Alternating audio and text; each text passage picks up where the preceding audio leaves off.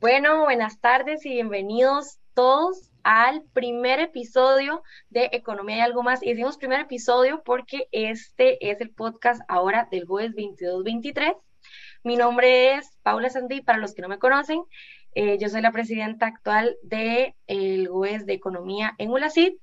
Tenemos a don Oscar Arias, que es el vicepresidente. Y tenemos hoy de invitado especial, qué mejor que haber arrancado con un experto en economía que es don Ronulfo Jiménez. Buenas tardes a todos, bienvenidos. Gracias por la invitación. No, un placer, don Ronulfo, más Correcto. Eh, este, bueno, eh, don Ronulfo, pues es toda una institución, ¿verdad? Para que de los que no, no lo conocen, eh, que nuestra población es bastante joven, y pues don Ronulfo básicamente lleva más de 40 años investigando sobre cuestiones de pobreza, es economista, para muy importante recalcarlo, experto en macroeconomía, sector financiero, eh, fue profesor en la UCR por bastante tiempo. Em, y bueno, muy importante, bueno, em, actualmente asesora también lo que es la Asociación Bancaria Costarricense, donde también hace, eh, participa con la parte del gobierno corporativo y eh, de las entidades financieras y sigue trabajando como investigador. Sí, entonces hoy tenemos una pieza clave, una pieza máster, ¿verdad? Eh, básicamente vamos a explicar cuál es la dinámica de este podcast. Es, bueno, este podcast, el primer episodio lo dirigimos a eh, cualquier usuario que tenga interés en economía, que quiera saber qué, qué pasa realmente dentro de la carrera de economía, porque como les comentaba antes de iniciar el podcast a don Onulfo y a Oscar, eh, eso no lo explican en la matrícula el primer día, ni se lo han explicado uno en el 4, se tiene que vivirlo.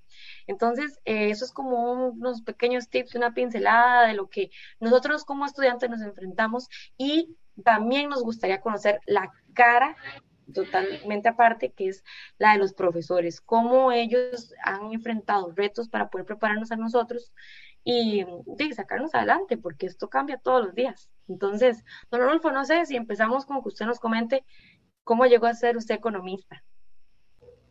Mire, es, eh, yo le diría a un estudiante como primer eh, idea es que si se siente confundido en la, en la carrera de economía, va bien. ¿ah?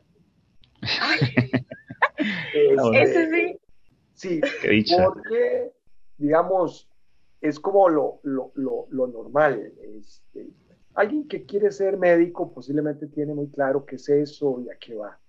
¿Verdad? Y hay alguien que dice, yo quiero ser médico pediatra, además, ¿verdad? Y no ha empezado ni siquiera la universidad. Y entonces a mí me impresiona que alguien tenga, digamos, esa posibilidad de decir tan concreto lo que quiere hacer. Este, y yo creo que en economía no pasa, no pasa eso. ¿ah?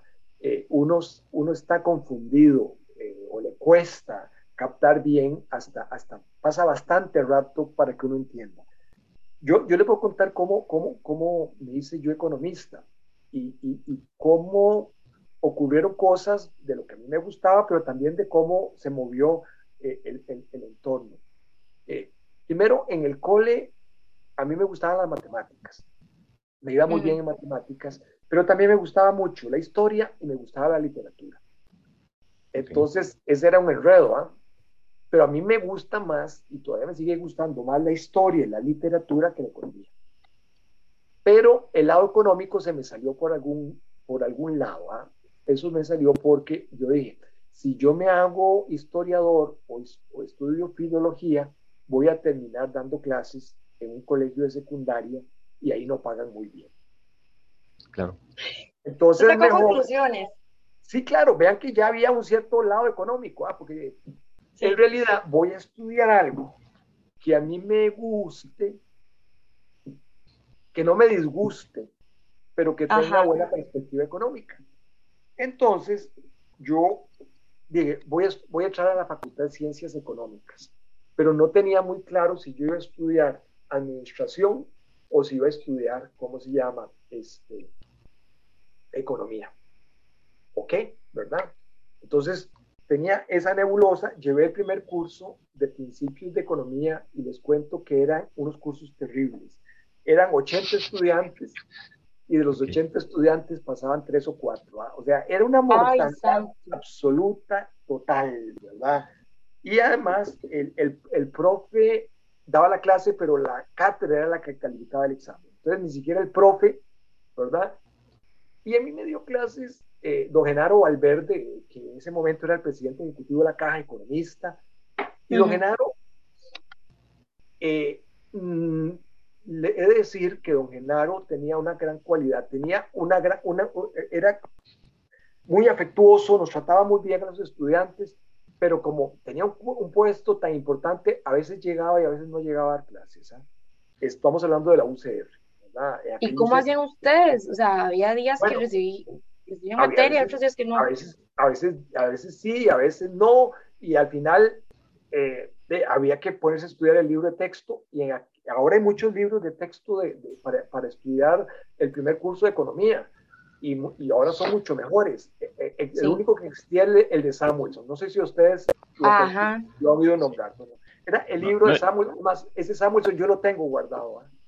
Hijo, pues, no, y en ese momento que tampoco, supongo no había tanta tecnología como ahora que usted se mete a internet, busca rapidito el libro. No, había, no, no, no. Y lo anda en el PDF ahí, digamos. Claro, no, no, y uno buscaba exámenes viejos para estudiar, para ver cómo era, que era el asunto. Pero don Genaro, en medio de eso, que no, no llegaba mucho a clases, ¿ah? eh, sí nos metió la idea de que la economía era algo bonito, ¿verdad? Que era algo interesante y nos contaba las anécdotas, ¿verdad? Él había sido diputado y cuáles eran las discusiones de política monetaria y de inflación y de déficit. Y, estamos hablando de 1975, para que ustedes eh, eh, tengan idea de, de que estamos hablando mucho en el pasado, pero en el fondo la, la, la, discusión era también parecida a la, a la actualidad. Entonces, bueno, me fue bien en ese curso, me gustó y, y, y llevé el segundo curso de, de, de, de, economía y yo dije, bueno, esto sí me está gustando.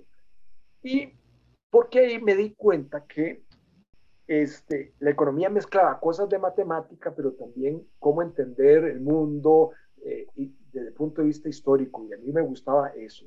Entonces, yo recuerdo que leímos un, un, un librito sobre, sobre los diferentes economistas, y el título, más o menos en español, era Los filósofos mundanos, y es que los economistas eso somos. ¿ah? O sea, eh, eh, ¿verdad? Este, filosofamos, ¿verdad? Pero de, de, temas materiales, o sea, hacemos la filosofía de la parte material de, de la vida. Entonces, eso, eso, eso me gustó, ¿verdad? La historia de Adam Smith eh, es un libro de, de Heilbronner que si tienen oportunidad de leerlo, es maravilloso el libro, porque así como cuenta el pensamiento de Adam Smith en forma de la teoría también, Adam Smith era un señor que andaba con una coletita y era muy, eh, muy distraído y le pasaban anécdotas por ser muy distraído, ¿verdad? Entonces, fue un libro eh, donde también aprendí que, que, la economía era algo, algo, algo bonito. Y luego terminé de reafirmar eh, mi gusto por la economía cuando matriculé el curso de macro y llevé el curso con, con Luis Carlos Peralta, que recién falleció, Luis Carlos. Y Luis Carlos era buenísimo dando clases, pero era furioso. Era, era, tenía fama de ser furioso. Este, y ahora los estudiantes tienen más derechos. En esa época, olvídense que había derechos. Ahora, e, eso, es, eso es importante, porque eso sí pasaba, digamos. Ahora, de, más bien, eh, es, es, puro trabajo, pura tarea y, y ahí, ahí, lo vas llevando. Nosotros tenemos una modalidad, modalidad diferente. En Mulacit se estudia con proyectos, no hay exámenes, ¿verdad? Claro. Eh, sí, eh, aunque mucha gente cree que es un poco más sencillo y pues no, es bastante retador porque hay que trabajar mucho en grupo. Y eso, y eso es complicado, don Rodolfo. Yo no sé, Oscar, pero en mi caso, em, más que todo en economía, todos tenemos pensamientos diferentes. Y como usted decía, somos filósofos, eh, unos, filósofos, eh, ¿cómo fue que dijiste? Mundanos. mundanos. Em, hay unos que apoyan más economías abiertas, otros economías más cerradas, hay unos que divergen de los temas de cómo está el país, si creen que la política monetaria ahorita está bien o, está mal. Entonces, lidiar eso y tener que juntar trabajos y juntar ideas, a veces no es tan sencillo como parece. Es uno de los retos que, y cuesta pescarlo. Eso se empieza a disfrutar con el tiempo, ¿ah? porque los cursos introductorios son muy, muy, ¿cómo se llama? Pueden ser muy, muy eh, áridos, ¿verdad? Eh, eh, la teoría de la oferta y la demanda es muy árida. este, macro puede ser muy árida. ¿ah? Entonces, ahí yo creo que hay todo un reto de los profesores de ponerle un poquito de, de, de interés al asunto. Y ese profe con que yo matriculé macro les contaba, la tercera semana en que yo llevé el curso, sin haber hecho un examen, me llamó y me dijo, necesito hablar con usted a la salida de la clase. Y dije, ya me va a echar de la clase. yo, hasta aquí llegué. Sí, yo dije, hasta aquí llegué, pero yo no he hecho mucho no, había, no he hecho un solo examen, no había pasado mucho, eran tres semanas nada más. Y me dijo, estoy haciendo una investigación, necesito un asistente. ¿Usted quiere ser mi asistente? ¿ah? Y entonces, este, obvio, le dije que sí. ¿ah? Claro. yo tenía 18 años y cuando fui a hacer el nombramiento no sabía el número de la cédula, me lo habían, me lo habían dado el día anterior la cédula. Entonces, este, este, entonces, con ese profe fui asistente toda mi carrera. Entonces, eh, ahí aprendí a investigar y ya después, cuando avancé más, eh, fui asistente en varios cursos de, de que, él, que él daba. Entonces, yo creo que siempre es clave tener una relación, es decir, que en la universidad tiene que haber una vida entre estudiantes y profesores, hay un compartir, ¿verdad? que, es, que es importante. Yo sé que en las épocas de la pandemia eso como que lo, lo, lo, paralizó mucho, ¿verdad? Porque las plataformas no permiten tanta interacción entre profe y estudiante. Pero ese compartir con los estudiantes eh, eh, y los profes, yo creo que es una de las cosas que uno aprende más, porque ya es como salirse del libro de texto, ¿verdad? Y, ir, viendo esas discusiones que, está viendo Paula. ¿ah? Bueno, hay gente que es más creyente del funcionamiento de los mercados libres, otros les gusta más el Estado, otros una mezcla, y mezclas hay muchas, ¿verdad?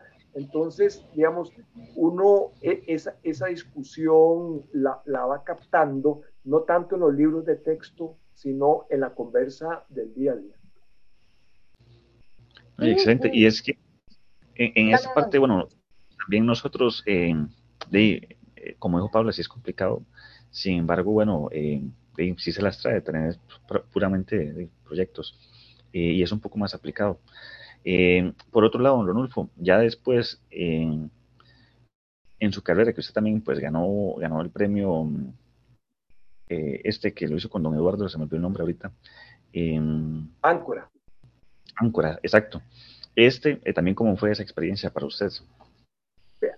Ahí me pasó algo interesante. Vea, yo soy optimista y, y, a la vida le agradezco montones todo a mi familia siempre me apoyó, eh, los profesores que tuve, tuve buenos y malos, ¿verdad? Hay que estar preparado para aguantar malos profes, ¿verdad?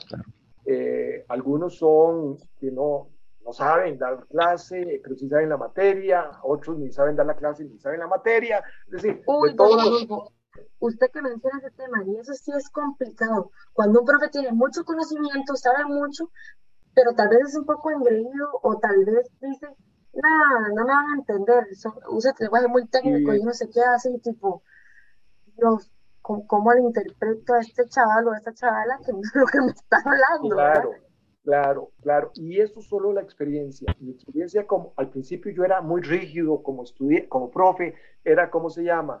Este, y luego fui entendiendo que la relación, o sea, una clase hay que disfrutar. O sea, tiene que ser algo bonito, algo simpático, o sea, no es una charanga tampoco, pero tiene que, que, haber un cariño, un cariño de, del profesor con, los estudiantes, es decir, es como, como casi ser el papá de esos estudiantes. Un poco ya cuando uno se hace más viejo, eso, eso le permite, digamos, también entender al, al, al, al estudiante.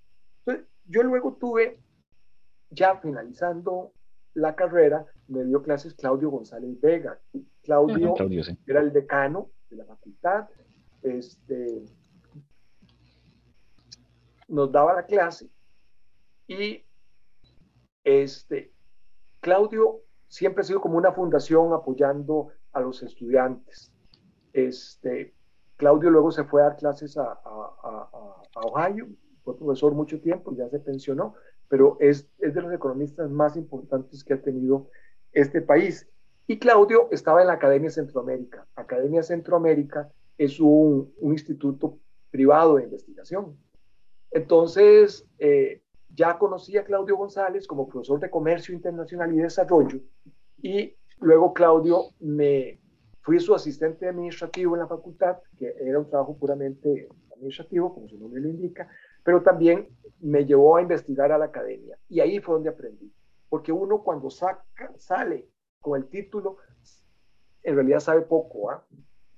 Lo que ya había aprendido de investigación con Luis Carlos Peralta y luego con, con Claudio González Vega, y, trabajar en academia, en realidad, mire, es que es una suerte enorme. Ahí estaba Eduardo Lizano, ahí estaba Víctor Hugo Céspedes, ahí estaba Alberto Mare, o sea, ahí estaban los economistas de los economistas de, de esa época. Las instituciones. Correcto, todas unas instituciones. Entonces, ahí yo tuve todo, todo un aprendizaje y ellos me meten en el mundo de la investigación, pero también me ayudan a conectarme con el mundo de la economía, ¿verdad? Porque creo que el estudiante eh, eh, parte, o sea, uno aprende en la universidad, pero cómo se conecta en el mundo laboral, ¿verdad? Eh, esa parte, yo creo que ahí, digamos, el, el, el, el, estudiante tiene que tener una estrategia también. O sea, no puede estar ahí a la buena de Dios, es decir, tiene que tener una estrategia de relacionar, relacionarse con los demás. La universidad a uno le da conocimientos, pero la universidad le da a uno una cosa que se llama capital social. Es decir, Oscar y Paula son compañeros, ¿verdad? Eh, son de la misma generación y cuando salgan en el futuro se pueden encontrar y decir uno a otro yo te ayudo a conseguir trabajo o yo te, te ayudo a, a, a, algo que usted necesita en el trabajo, ¿verdad? O sea, ese conocimiento que uno tiene con respecto a los compañeros y que tiene con respecto a los profes es ese capital social. Y, digamos, yo fui muy afortunado en, en, tener ese capital social con Luis Carlos Peralta, pero con Claudio González, con don Eduardo y con los otros que estaban, y don Víctor, Víctor Hugo en mi academia. Entonces yo creo que uno, como estudiante, yo sé que va a andar medio enredado, no sabiendo bien qué es la economía, pero también tiene que ir, uno va aclarando los temas de economía a través de la carrera, pero también uno tiene que ver que la función no solamente es aprender economía, sino cómo hacer ese capital social que le ayude a uno a relacionarse con el resto del mundo. La familia es parte de ese capital social, pero uno tiene que ampliarlo, ¿verdad? Este, ese, ese capital para poder conseguir trabajo, para funcionar mejor en el trabajo y para funcionar mejor en la vida. Don Ronaldo, eso que usted menciona, vea, para mí es punto clave. A mí me pasó que cuando me voy a postular para el GOES de ULACID, me decía, me decían amigos, Paula, es que te vas, yo estudio dos carreras, estudio administración y estudio economía, y me decían, Paula, te vas a sofocar más no dan ni con los tiempos de las universidades y ahora como presidenta que te vas a tener más responsabilidades y bla, bla, bla. Y digo yo, ¿sabe por qué siento yo que uno tiene que involucrarse? Bueno, en mi parte eso fue lo que elegí, eh, involucrarme en el GOES de la ULACID, pero es porque si usted no, no tiene roce con diferentes personajes, no se le van abriendo puertas cuando llegas al mundo laboral y a quién acudo. ¿Y, y, y quién me puede recomendar? O no tuve tal vez alguien que me dijera, mira, no hagas, no aceptes tal cosa, porque a mí me pasó y fue un chasco el asunto, ¿verdad? Fue algo terrible. Puedes irte por esta otra. Entonces yo, yo siempre recomiendo de forma personal que si tiene la oportunidad de conocer gente nueva, de asistir a charlas, de asistir a eventos, póngase a hablar. Eh, para mí el economista tiene que, soltarse y, y salir a la calle, ¿verdad? ¿En qué sentido? En que yo hablo con usted y converso y aunque sea de, vos viste que la canasta básica volvió a subir y ahí empieza el tema. a veces solamente sacar un poquillo de charla para uno hacerse una amistad, hacerse un contacto y no lo vas a ocupar dentro de un mes dos meses o ya, pero usted no sabe dentro de unos años lo importante que puede ser eso. un escalón más. Claro, esa, esa parte yo creo que es, es, es clave porque uno no vive solo en el mundo, es un mundo muy, muy, muy, muy interrelacionado y hay que aprovechar esas interrelaciones. Hay otra, hay otra cosa y es uno tiene que estar informado de lo que pasa en el mundo. Como estudiante, como profesional, ¿verdad? Eh, ¿Qué es lo que está pasando? Este, en mi época de estudiante, en realidad las opciones eran pocas. Creo que Oscar algo lo, indicaba al inicio. Eran pocas, ¿por qué? ¿cómo, se, cómo se informaba uno? Por, los periódicos, básicamente, de papel, ¿verdad? Este, era lo que existía, revistas eh, que llegaban a la biblioteca, no eran muchas. uno no tenía acceso al mundo que hay ahora y que es fabuloso para, para informarse. Entonces yo creo que eh, uno como profesional tiene que este, hacerse como una cierta disciplina de que quiero informarme de lo que pasa en el mundo, yo quiero entender o debo entender lo que está pasando en la guerra de Ucrania y cuáles son las consecuencias de la guerra de Ucrania, no solo militares, sino también desde el punto de vista de las consecuencias económicas, por qué eso eh, está ocurriendo, ¿verdad? Entonces, eh, eh, es esa parte de ese capital cultural que uno tiene que tener, que le va a servir para el trabajo, para, la, para como estudiante, pero también como profesional, es tener esa, esa disciplina. Tengo que estar informado. Un economista tiene que estar informado del mundo, de la política, porque economía y política, cosa que no hemos mencionado mucho, están muy relacionados también, ¿verdad?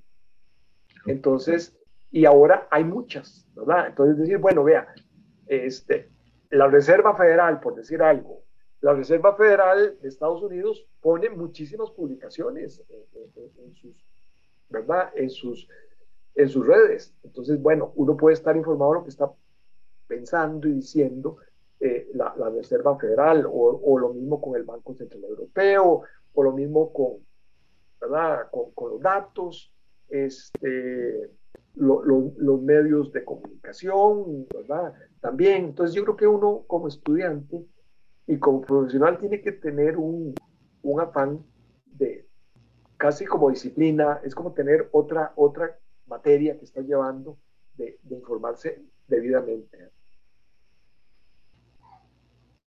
Es completamente de acuerdo. Eh, hace un tiempo hablábamos, Paula y yo, de que, bueno, y también se tocó el punto hace un ratico, de que, eh, bueno, uno como economista sabe todo, pero a la vez no sabe nada.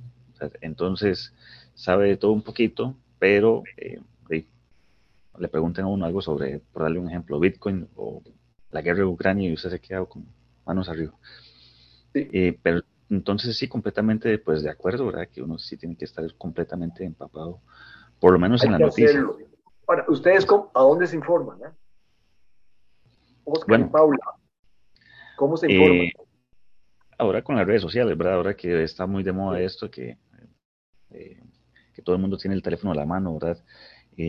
sin embargo, bueno, y tampoco son como muy confiables las, redes sociales. Pero bueno, sí, eh, con el Internet es donde uno accesa rápidamente y uno ve claro. guerra Ucrania y se pone y le salen 20 noticias. Correcto. En mi caso, es que no ve que ahorita se pusieron a chapear en el frente de mi casa. ¿Y cómo hago yo para pagar? Está, está con la moto guadaña, no, no se preocupe, a mí me ha pasado, porque a veces Ay, no. pasa alguien con la moto guadaña. Forma, eh, forma parte de la vida.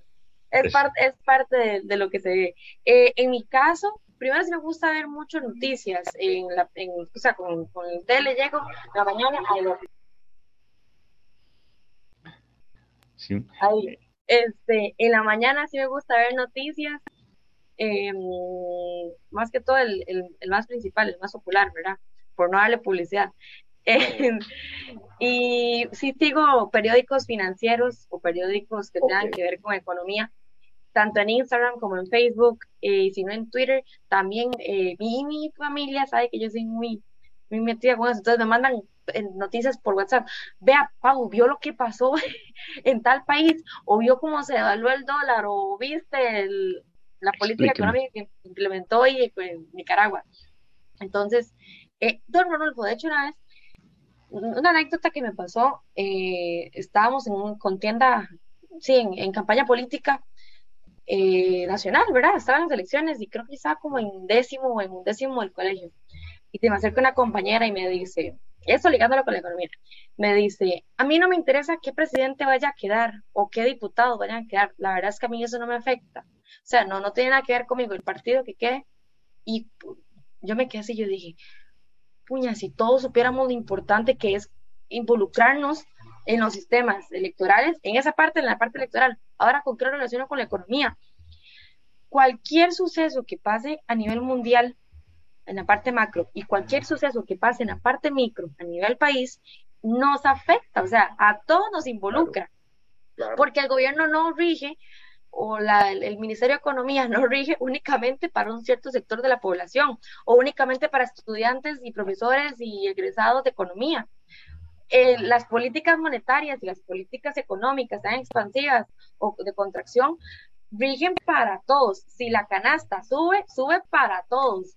Si el, el dólar aumenta, sube para todos, digamos. Entonces, no son, siento que yo como con lo poquito de experiencia que tengo en la carrera y como universitaria, y creo que tal vez ustedes compartan el sentimiento, uno como estudiante siempre tiene que estar actualizado. ¿Por qué? Porque a todos nos competen esos temas y una cosa lleva a la otra. Todos siempre son eslabones que se van conectando. Como decía un profesor en una clase de macroeconomía, si a Estados Unidos le, le da un estornudo, a nosotros nos da una influenza, digamos. Nosotros tenemos completamente el golpe directo.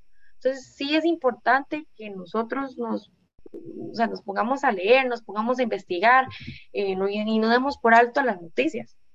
Eso por un lado que usted quedó mencionado, ¿verdad? Claro, y, y, ahí no hay que olvidar, ahora que mencionabas que alguien decía que le importaba poco la política, eh, eh, la economía en un inicio se llamaba economía política.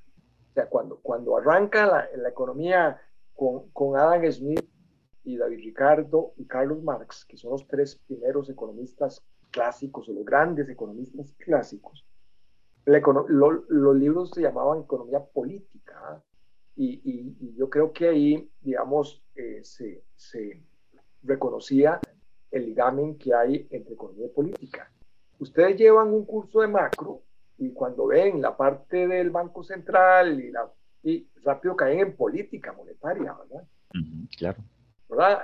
Y, y, cuando ven el papel del gobierno, caen rápido en política fiscal, ¿verdad? Y cuando llevan un curso de comercio internacional, rápido van a caer en el tema de las políticas arancelarias o no arancelarias, eh, cómo que es o qué no es, ¿verdad? Entonces, yo creo que el economista, eh, incluso desde el libro de texto, empieza a, relacionarse con políticas. Son políticas particulares eh, en el campo monetario, fiscal, o comercio o, cualquier otro campo, pero eso está relacionado con una cosa más grande que es la política, ¿verdad? Con, con, con, con, quiénes son los que toman las decisiones y cómo toman las decisiones desde el lado, digamos, estatal. Entonces yo creo que, que un economista tiene que tener muy claro que hay una relación con, con, política si quiere entender cómo funciona la, la economía. Yo tenía una pregunta de, forma personal. Bueno, no sé si Oscar iba a decir algo que ibas a decir. No, no, adelante. eh, no, no, no, usted que está en el área de la banca. Vieras que a mí, a mí me pasa, seguramente a Oscar también le pasará y a muchos nos pasará como estudiantes de economía, que tenemos compañeros que dicen, no, yo lo que quiero es la banca, ahora quiero trabajar para, para la banca y de alguna forma. ¿Cómo pasa eso? ¿Hay mucha competencia o es como más o menos? en la parte de los economistas. Nosotros como, si salimos de egresados, ¿qué podemos enfrentarnos al mercado laboral ahorita? Vos que preparaste ya eh, economistas en la UCR y que has venido trabajando con eso, ¿qué puedes decirnos? Ok, está muy buena esa pregunta. Eh, en general, lo que yo vi es que hay como dos tendencias de los estudiantes. Hay estudiantes que tienen un objetivo más académico es decir, que quieren dedicarse a la investigación o a la docencia, ¿verdad? Entonces, eh, eh, tienen como una vocación más de teoría este, y de investigación.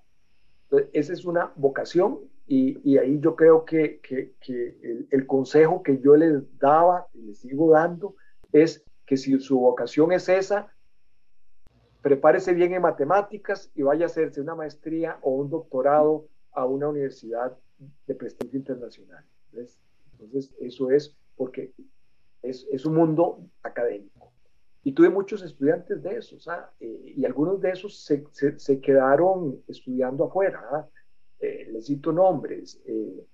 Eh, Andrés Rodríguez, el hijo de, de, del expresidente don Miguel Ángel Rodríguez, fue mi alumno. Este, en esa clase, en esa clase estaba, estaba Andrés, estaba Alberto, Alberto Trejos, que fue ministro de Comercio Exterior y es profesor de INCAE ahora, y estaba Eli Feinsack. Y okay. Katia Ramírez, una chica de una familia este, empresaria. Estaban esos cuatro. Y la vocación en particular de, de, de Andrés y de Alberto era la parte de, de académica. Entonces, eh, se fueron a estudiar en el exterior. Andrés es ahora profesor e investigador de una super universidad en Estados Unidos, es de los que publica en las mejores eh, revistas del mundo, y Alberto, por su estilo también, Alberto, INCAE, etcétera, etcétera, ¿verdad? Es muy buen investigador. Él tuvo una, una, una vocación más del lado empresarial y, y ahora del lado, del lado político, ¿verdad? Entonces vea que ahí hay como una vocación diferente. También luego encontré un grupo de estudiantes, y estos que estoy hablando de primero son como la minoría, no son la mayoría. Eh, la minoría, en la mayoría más bien le interesa trabajar en, en, áreas del sector financiero en particular. Yo no, hay alguna razón porque los economistas terminamos trabajando y yo ahora tra trabajo con bancos. Eh, en esa área a mí me parece que la combinación con administración de negocios es la mejor solución. ¿verdad? Este, siempre se va a requerir buena matemática, eso sí. Yo creo eh, buena formación, porque si alguien quiere meterse en serio en los temas de finanzas, va a tener que estudiar ma eh, matemáticas en serio, modelos. Y dominarlo. Y dominarlos. Eh, sí. En el sector financiero eh, ha cambiado mucho cómo se administran los bancos. Este, el banco si bien a veces se piensa que es un negocio en que se maneja dinero, lo que se maneja es información, ¿verdad? Y en el manejo de información yo creo que lo que se requiere es tener eh, habilidades matemáticas y habilidades de cómo hacer con la información, cómo, cómo, ¿Cómo interpretarla, cómo interpretarla, cómo sacar resultados, de la información, ¿verdad? Y ahora hay carreras y cursos, etcétera, etcétera, de data y, y, y todo, digamos, entonces ahí hay, digamos, un, eh, una área importante. Yo encuentro muchos economistas trabajando en bancos. Eh, por decirle algo, eh, don Gerardo Corrales fue, fue, fue, alumno mío, ¿verdad? Se formó en ¿En CAE, serio? Sí. Hace poquito nosotros vimos un webinar con don Gerardo y yo estuve Correcto. en una charla que le dio a la Cámara de Comercio de Pocosí. Yo soy de acá de Guapiles, ¿no? Yo no, le, no le, no le presenté. este, y él dio una charla para la Cámara de Comercio sobre perspectivas económicas. Correcto. ¿Qué esperar del 2023, verdad? Buenísimo, don Ronolfo, una máquina para, para, para eh, hablar. ¿Verdad? Es alguien, digamos, eh, muy bueno y uh -huh. su vocación no fue académica, su vocación fue más bien irse a hacer una maestría en administración de negocios, ¿verdad? Esa, esa fue la opción, pero digamos la carrera base de Gerardo en la economía. Otro, digamos, Alan Calderón, que es el sugerente, uno de los sugerentes del Banco Nacional, fue alumno mío también. Digamos, uh -huh. Alan se especializó mucho en temas de riesgo, ¿verdad? Y fue, hizo sus estudios en el exterior eh, eh, con temas de, de, de riesgo, ¿verdad? Entonces, en síntesis, yo veo que uh -huh. el economista puede tener como dos avenidas, puede ser más, pero digamos, una con una visión más académica, otra con una visión más de, de trabajar más en el negocio, eh, y muchos de esos negocios están más en el sector financiero que otros, que en otros sectores, pero no exclusivamente.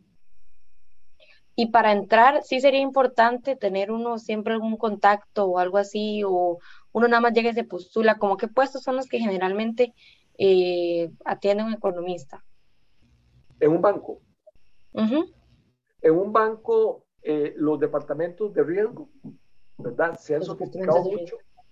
Eh, la, regulación moderna de los bancos los obliga a, tener una administración de los riesgos de las carteras de crédito, de las inversiones, de fraude, todo esto, digamos, en, en, ¿cómo se llama? Lo, obliga a llevarlo a, a, un nivel muy profesional. Entonces, este, eh, ahí hay, tengo un estudiante que se fue a estudiar a Alemania la maestría y se quedó allá en un gran banco alemán y él trabaja en un departamento de fraude. Fraude, este, y además más específico, ya no recuerdo qué parte del fraude, porque hay mucho tipo de fraude. Este, y él, él hace modelos para, digamos, cómo el banco, digamos, puede detectar a través de la información, o sea, no tiene que estar paralizando operaciones, ¿verdad? Porque es muy complicado que ustedes vayan a hacer un pago, ¿verdad? Van al supermercado y dicen, no, mire, su tarjeta no funciona porque el banco empieza a sospechar que tal vez hay ahí en esa operación un fraude, ¿verdad? Entonces, como con la información, entonces dice, hey, yo voy a hacerle el perfil a, a Oscar. Oscar compra en tal parte, en tal otra y tal otra. Oscar nunca aparece en Estambul comprando, ¿ah? por ejemplo, por decir algo obvio. ¿ah? Entonces, si aparece una operación de Oscar comprando en Estambul, eso se va a parar. Porque decir, no, ahí la probabilidad que eso sea un fraude. Este, toda esa construcción de modelos, aplicación de sus modelos, digamos, hay en los departamentos de, de, riesgo, este, donde hay mucha demanda, no solo ahí, pero digamos, ahí es donde he visto más ahora la, la demanda, pero también este, eh, en las partes financieras. Este, eh, eh, he visto gerentes financieros, tesoreros de, bancos, cuya formación básica o, inicial es la de economista. No, y es súper enriquecedor también porque para la parte de, de, economía en el sector financiero, y pues también en lo personal siento que tiene un, un muy buen auge y un muy buen empuje, ¿verdad? O sea, uno hay muy buena, eh, la palabra, este, que lo cuenta tan rápido, pues, este, eh, no es con otros lugares que es, no, si no está tan especializado no te, no te podemos contratar o algo así, entonces, eh, tiene, tiene muy buen empuje y, uno agarra cualquier cantidad de experiencia también.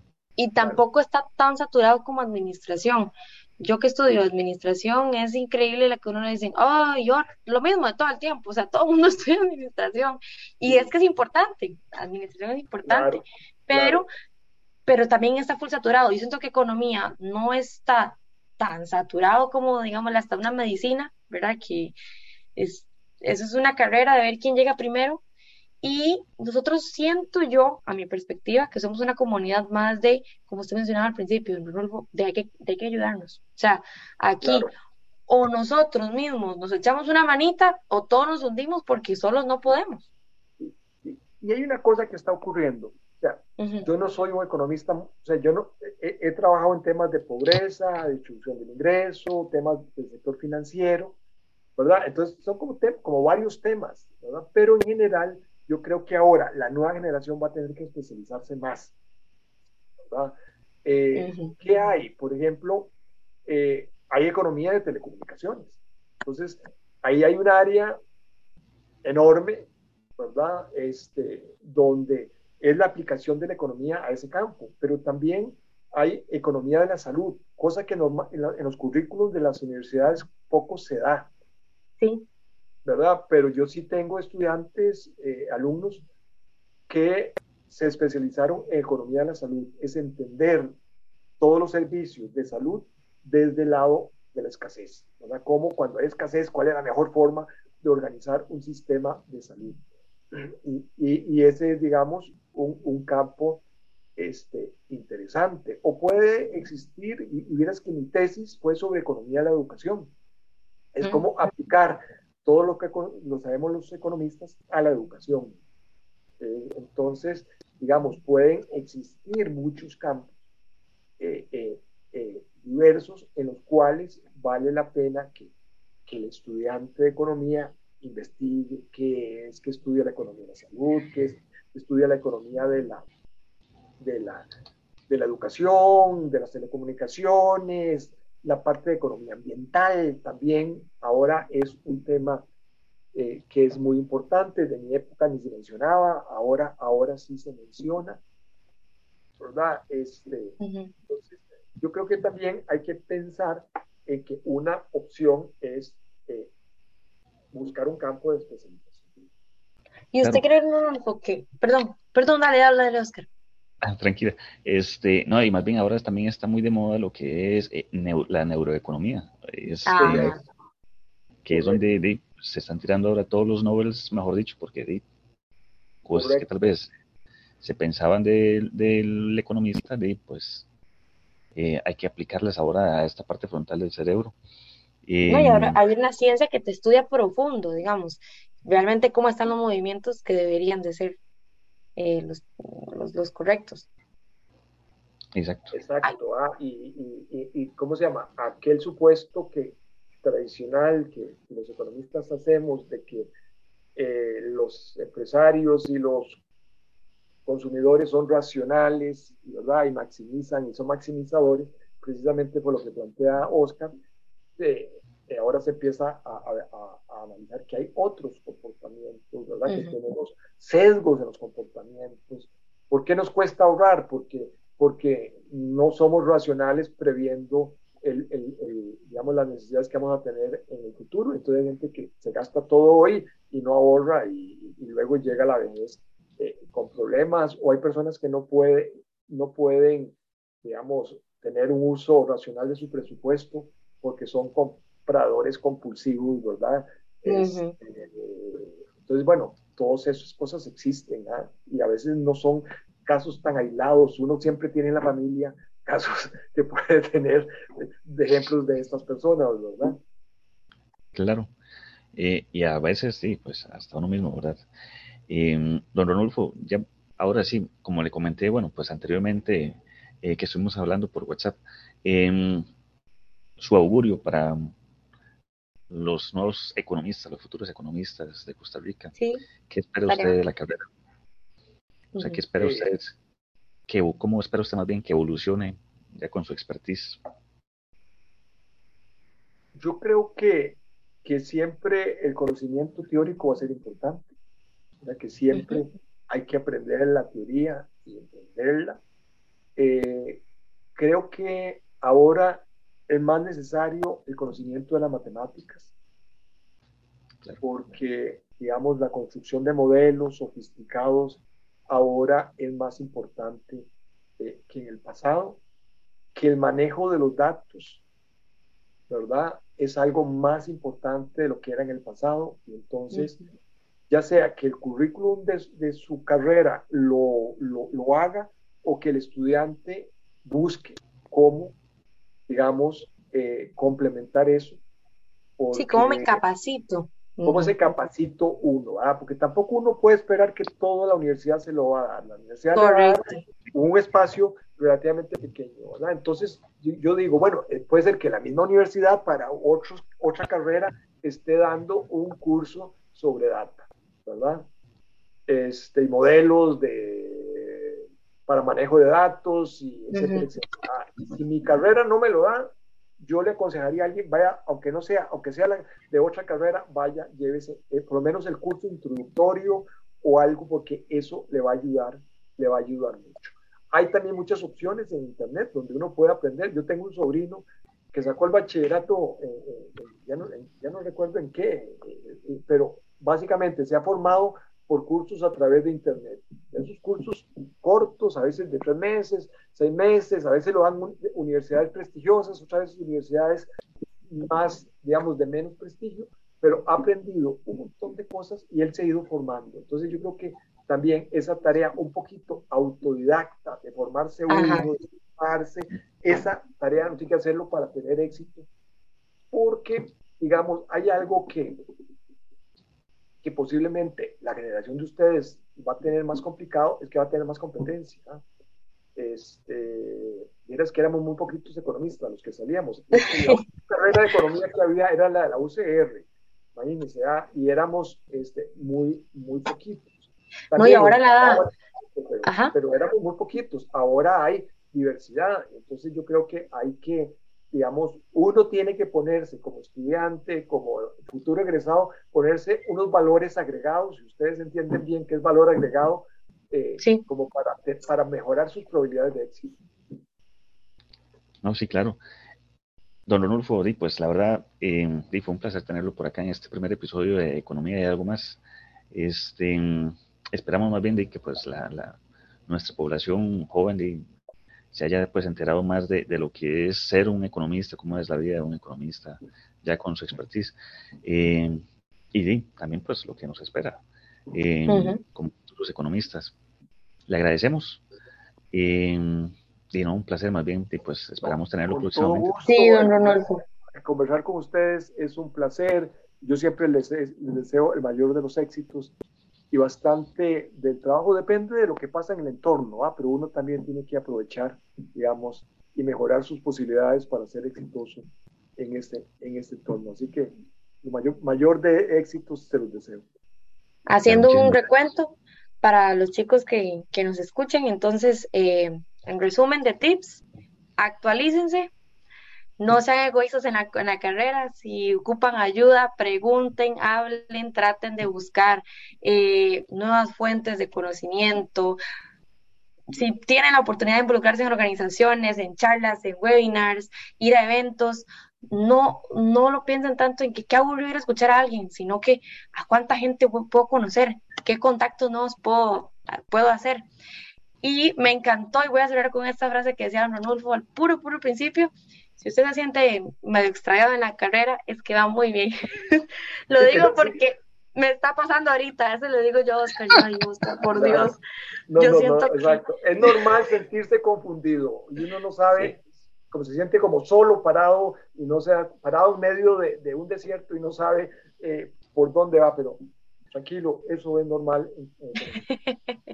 Pero entonces sí, primero que todo agradecerle a Ronulfo, a Oscar por sacar el ratito y agradecerles a todos los que nos escuchan y Dino, estén pendientes del siguiente episodio porque vamos a seguir trayendo personajes. Nos encantó que el primer episodio de nosotros fuera con Don Ronulfo.